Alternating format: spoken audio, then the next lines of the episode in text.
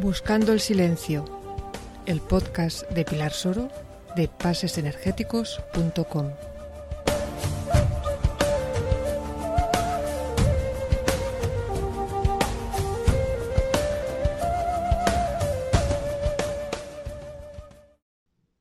Hola, ¿qué tal? ¿Cómo estás? Espero que súper, súper bien. Estoy haciendo un poco de limpieza en casa Estamos en verano, en agosto, y pues toca también poner un poco de orden.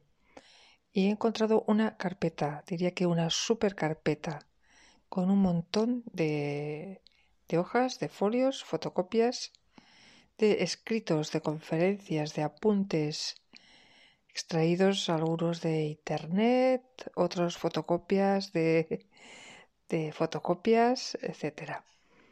Y bueno, todo, todo, todo relacionado con, con Carlos Castaneda o Florinda Taisa, Carotix, etc. Son un poco antiguos, son del año más o menos 1996, incluso antes. Estuve a punto de tirarla, estuve a punto de tirarla. Digo, ¿qué hago con todo esto? Una buena colección de, bueno, buena no lo sé, más que nada una colección bastante grande de documentos, incluso alguna revista de la época. Y estuve a punto de tirarlo, pero bueno, eh, lo he guardado. ¿Qué quiero decir con esto? Bueno, lo explicaré en otra ocasión. Entonces, digo, va, voy a aprovechar un poquito y voy a, voy a leer voz alta, que me gusta, es terapéutico Voy a leer lo primero que he encontrado. En este caso, una conferencia de Taisa Avelar llamada La Pasión del Guerrero. Es una conferencia realizada en México en septiembre de 1996.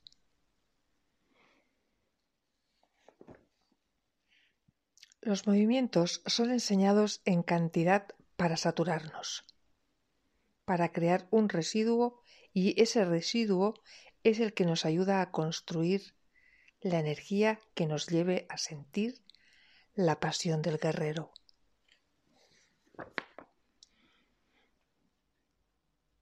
La fuerza vibratoria es la fuerza que nos cohesiona como campos energéticos. Yo le pregunté a don Juan, ¿por qué no la llaman entonces fuerza vital?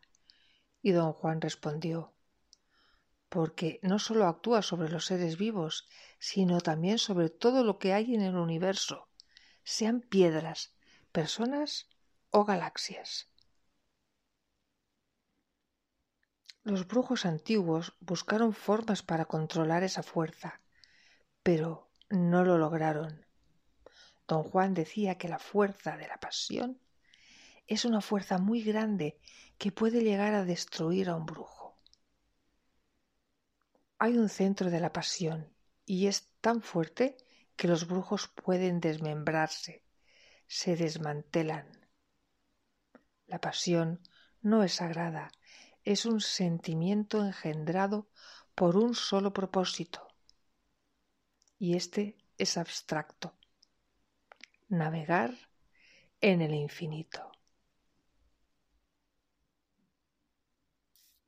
Es abarcador, porque para los brujos es una fijación continua. No es venganza, ni odio, sino explosiones momentáneas. La verdadera pasión es la de los brujos, que a diferencia de las pasiones humanas, no tiene remordimientos, nunca pide disculpas. Por suerte, estas explosiones no son comunes, porque si están seguidas de importancia personal, son destructivas. La falla es unir la pasión a la egomanía. Para los brujos el mayor propósito está puesto en que esa fuerza les permite viajar a lo desconocido. Don Juan me dijo amalgama esos sentimientos en un centro que es el de la pasión, porque es la pasión quien lleva a los brujos a ver lo que sea que tienen que ver. Interesante, ¿no?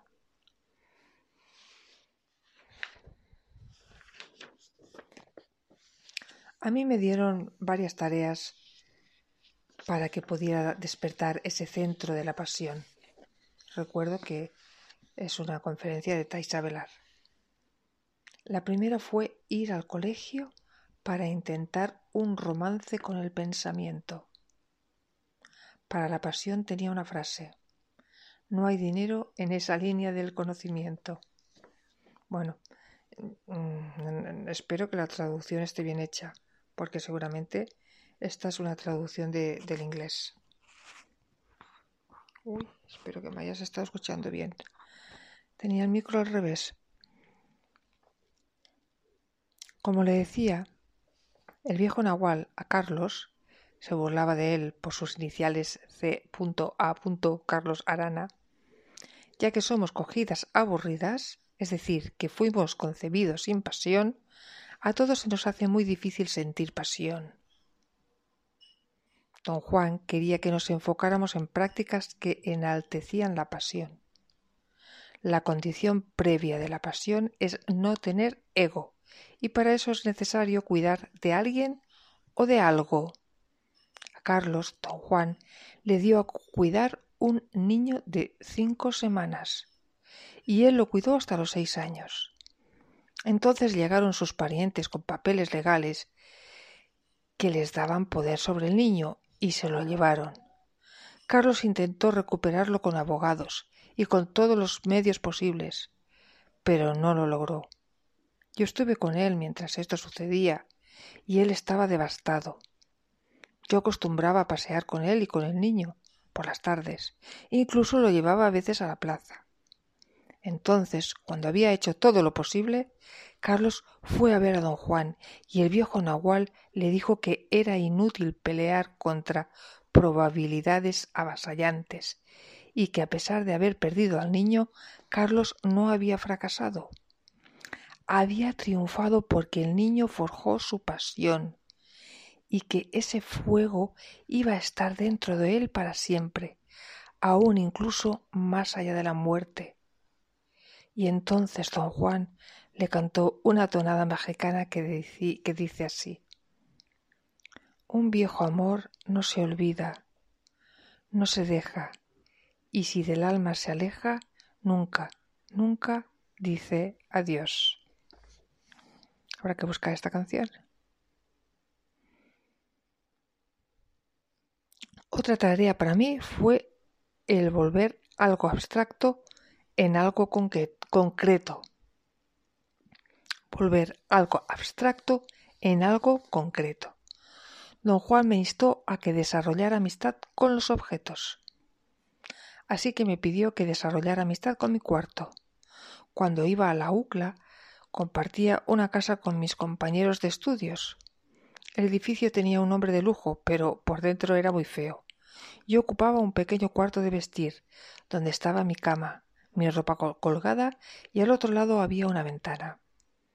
Mi cama estaba entre dos puertas y solo quedaba un pequeño pasillo para caminar.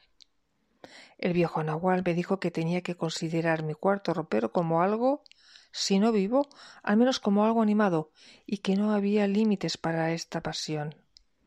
Ese cuarto fue para mí un vehículo de navegación y ensueño. Desarrollé un lazo tan fuerte con mi cuarto que mis compañeros de vivienda pensaban que trababa las puertas para que no pudiera entrar, y no era así.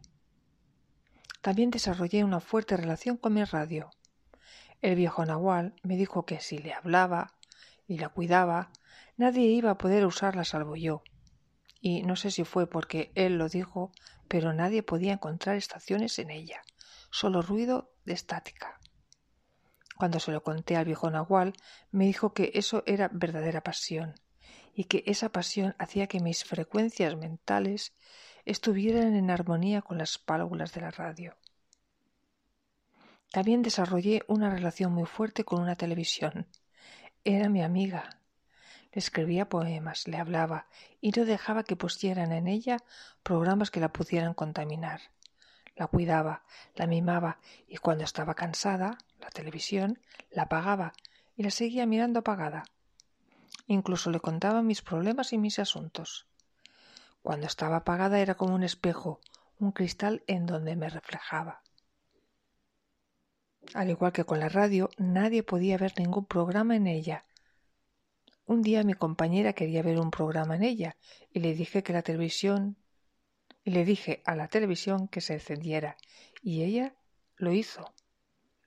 Por supuesto, entonces comprobé que el programa no le hiciera daño. En esa época mi compañera tenía un novio que era muy matón, el cual quiso ver un partido de fútbol y ella no se encendió. Como él era un matón, la agarró y la destrozó a patadas. Cuando llegué la televisión estaba en la basura. Viéndola me agarró una tristeza inconcebible. Estaba triste por mi amiga y estaba triste porque yo estaba loca. Entonces la saqué de la basura e intenté arreglarla. Expresé mi intento en voz alta y me puse a trabajar hasta que la compuse. Cuando le conté al viejo Nahua lo sucedido, me dijo No es locura, es pasión unida al intento. Valió la pena porque al hacerlo expresaste el propósito mismo de tu ser, que es el mismo que el de los brujos de nuestro linaje, reconstruir algo de la nada.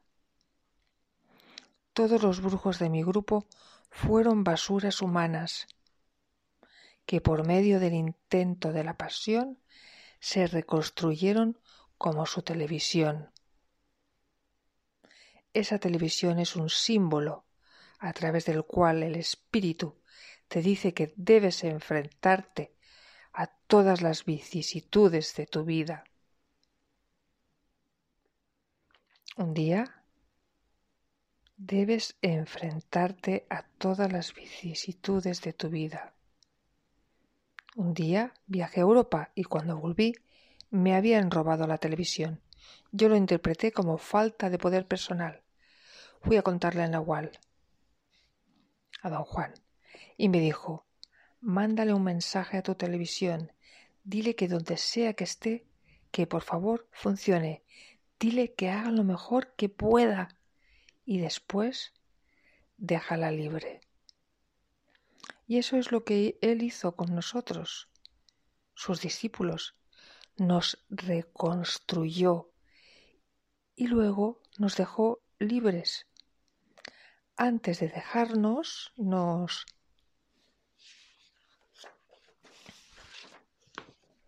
nos dijo, vayan y recuerden lo que los reconstruyó. Vayan y recuerden lo que los reconstruyó. Hagan lo mejor que puedan. Solo entonces comprendí lo que quería decir el viejo Nahual, cuando decía que la pasión nos podía convertir en cenizas.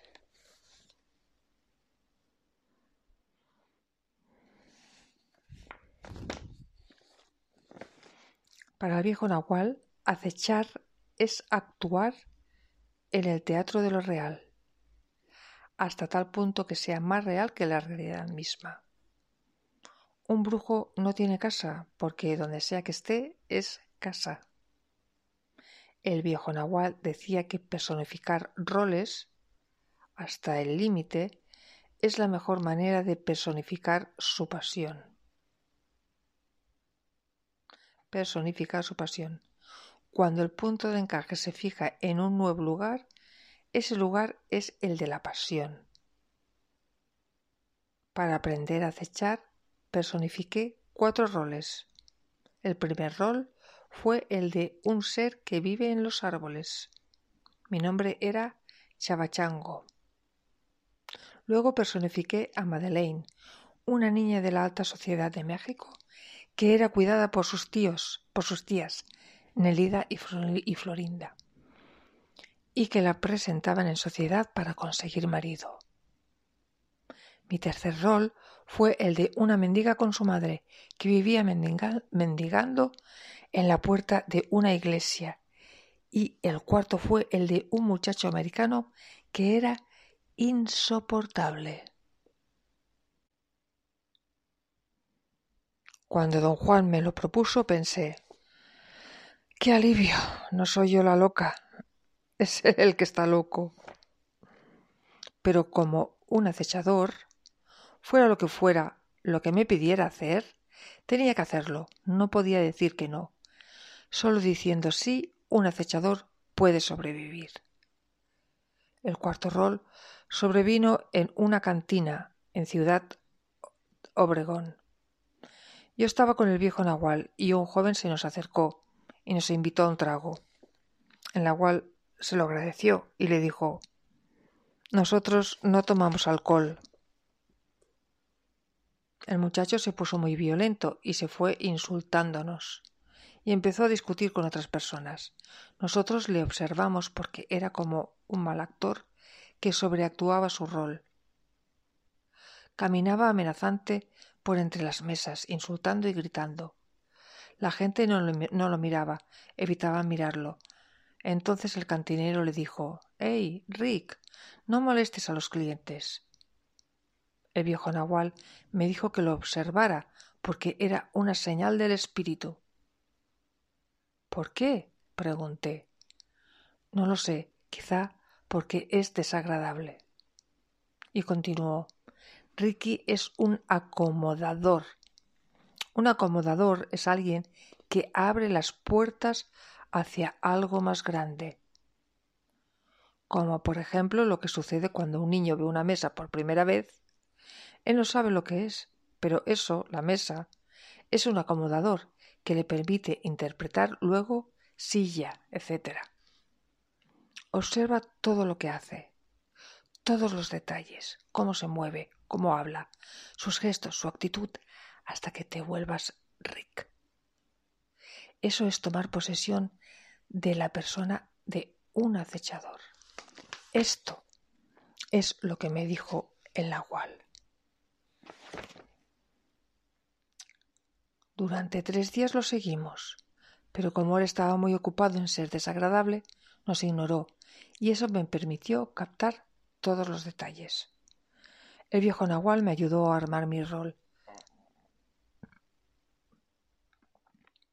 Fuimos a comprar ropa. Usaba unos jeans, un, un levis, botas y camisa de cowboy. Además, mi cuerpo se adaptaba muy bien para ese rol. Gesto de no tener tetas. Yo estaba muy enojada por lo que tenía que hacer, pero no podía decir no, así que tenía ganas de pelear, tenía ganas de pegarle al viejo Nahual por lo que me hacía, así que fui y se lo dije. Bueno, dijo él, ve y pelea con alguien en el mercado. Así que fuimos al mercado y peleé. Por suerte era cinturón negro de karate y escupí a la gente y los insulté para poder sentir lo que había observado. Incluso bebí alcohol. Entonces sentí realmente que era Rick, y el viejo Nahual me llevó a vivir a casa de unos amigos de él, para que hiciera mi rol. Por supuesto pensé que el dueño de la casa era un brujo y que al maltratarlo yo le estaba haciendo de pinche tirano, o sea, de una persona que le hace la vida imposible a los demás y que los brujos buscan para poder mover su punto de encaje. Así que pensé que siendo un brujo ambos estábamos sacando algo, y puse mi mejor empeño en ser desagradable. Y como la tarea de un acechador es total, nunca le dije la verdad al hombre. El dueño de la casa era un electricista muy amable que soportaba todo lo que yo hacía sin decir nada. Cada día le hacía algo peor, hasta que un día robé sus herramientas y las vendí en el mercado, por lo cual Rick pasó a ser el vendedor de artefactos eléctricos robados.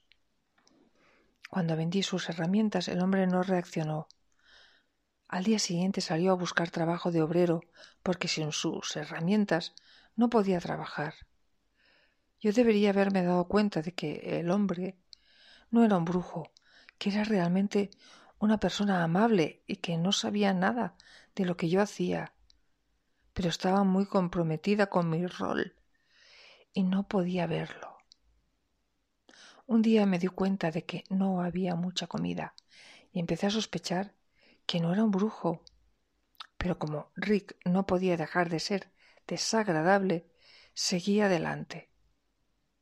Al poco tiempo el hombre se enfermó y se desmayó. Rick se rió de él.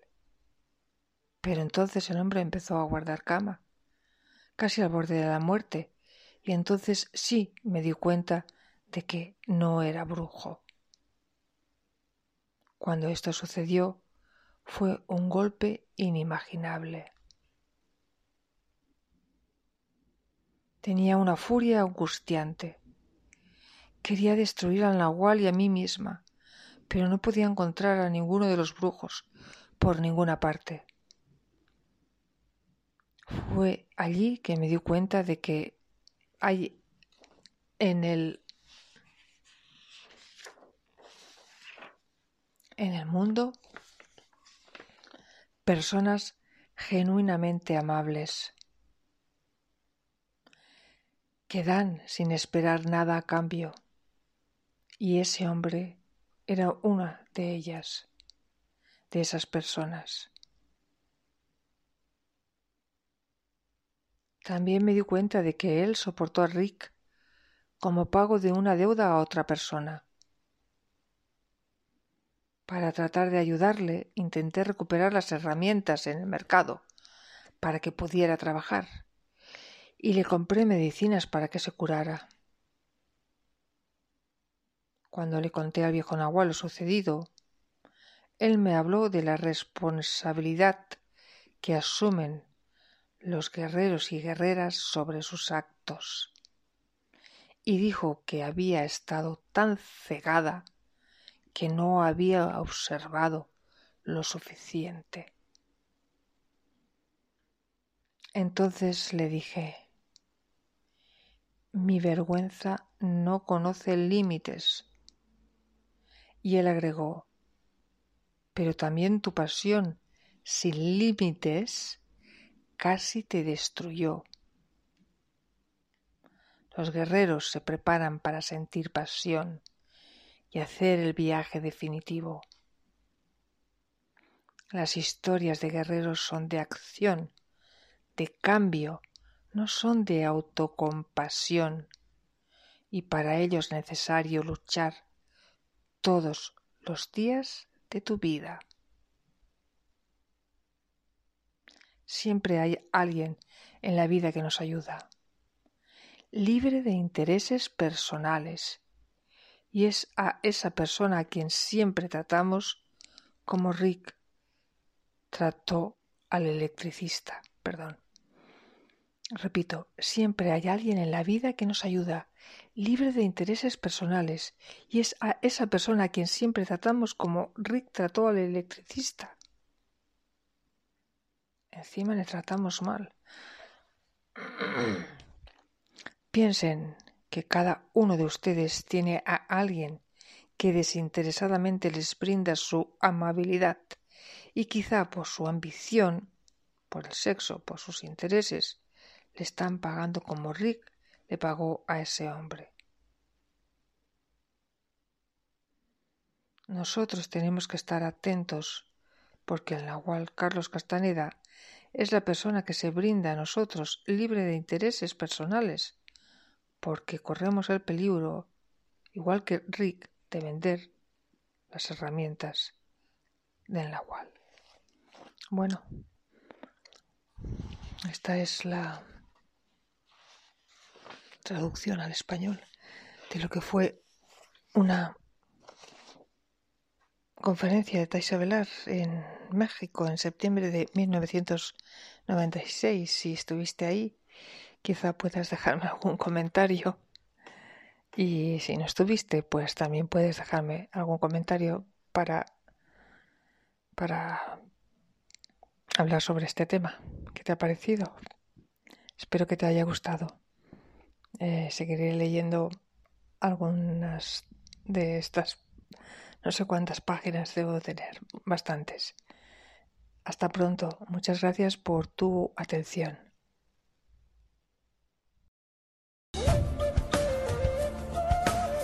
Buscando el silencio. El podcast de Pilar Soro de pasesenergéticos.com.